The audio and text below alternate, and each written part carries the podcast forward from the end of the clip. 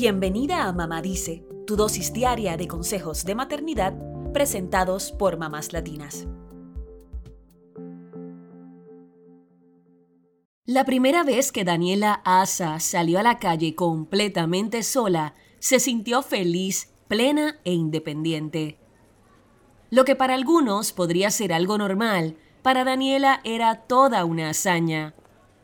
Nació con artrogriposis múltiple congénita, un síndrome neuromuscular que afecta a una de cada 3.000 personas. Es una condición que provoca múltiples contracturas en las articulaciones antes del nacimiento, lo cual afecta la forma y movimiento de brazos, piernas y columna. Es por eso que esa primera salida sola de Daniela fue tan especial.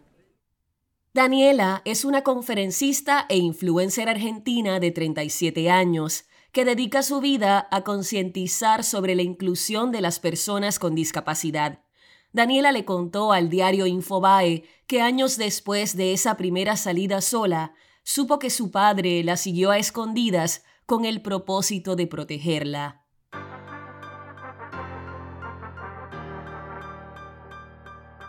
El miedo del padre de Daniela es el mismo miedo que afrontan muchos padres y madres de niños con discapacidades cuando estos tienen que enfrentarse a la sociedad.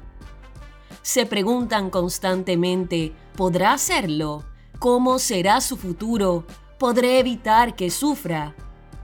Sabemos que cada caso de discapacidad es distinto pero a veces somos los padres y madres quienes no permitimos que nuestros hijos hagan las cosas por sí solos. Ante estos miedos y frustraciones, Daniela tiene varias recomendaciones para que los padres de niños con discapacidades fomenten su autonomía con una crianza amorosa. Número 1. Atraviesen el duelo por lo que no fue y por las expectativas incumplidas y den la bienvenida a nuevos tiempos y ritmos. Daniela dice que los padres deben desahogarse y expresar esa angustia de conocer el diagnóstico de su hijo. Esto será fundamental para atravesar las emociones de enojo y lamento, que luego les permitirán enfocarse en aceptar y en prepararse para lo que vendrá cuando se alejan de esa imagen de niño ideal. Daniela dice que los padres pueden abrirse a nuevas experiencias que se adapten a su familia. Cada niño es distinto, pero siempre es posible adaptarse a sus tiempos, formas y maneras de hacer y crear. Número 2. Enfóquense en las fortalezas y celebren cada pequeño gran logro del niño. Daniela dice que hay familias que sin darse cuenta se centran en las debilidades, cuando lo mejor para fomentar la autonomía del niño es resaltar sus avances y capacidades. Por más pequeño que parezca un logro, celébrenlo con el niño. Háganle saber que reconocen todo el camino que ha recorrido y el hecho de que no pueda hacer algo hoy no significa que será así por siempre. Número 3. El apoyo familiar es clave en el desarrollo de una identidad fuerte. Daniel explica que este apoyo no solo debe ser de los padres, sino también de los hermanos del niño. Por eso recomienda que eviten la sobreprotección y fomenten la igualdad con otros miembros de la familia. Lo ideal es que se construya un ambiente sano donde el niño pueda desarrollar sus habilidades a su tiempo.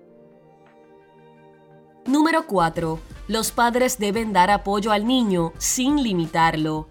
Deberán permitirle enfrentar el mundo, aunque esto pueda conllevar sufrimiento. Daniela dice que ese miedo de los padres a que sus hijos sufran es uno de los peores obstáculos para la autonomía del niño. Aunque pueda que tengan una buena intención, a veces es una forma de no querer enfrentar la realidad. Daniela reconoce que las personas con discapacidad son pocas veces bienvenidas, pero el niño debe aprender a relacionarse, defenderse y vincularse con el exterior. Si el niño sufre, los padres estarán ahí para apoyarle, pero respetando sus decisiones y dándole su espacio. Número 5. Defiendan los derechos del niño con discapacidad. A pesar de que existen leyes que los defienden, las personas con discapacidad enfrentan estigmas, aislamiento y hasta bullying. Los padres y madres deben estar alertas para hacer valer sus derechos. Número 6.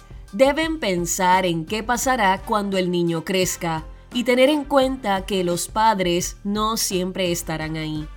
Daniela dice que por eso es tan importante facilitar apoyos, fomentar la independencia y animar a la persona a que se defienda. Por último, Daniela dice que es sumamente importante que los padres alienten al niño a tomar sus propias decisiones y a vivir su vida. Pueden acompañarlo en la frustración, guiarlo y ayudarlo a enfrentar los prejuicios. Aunque no será fácil, sí es posible que viva una infancia feliz.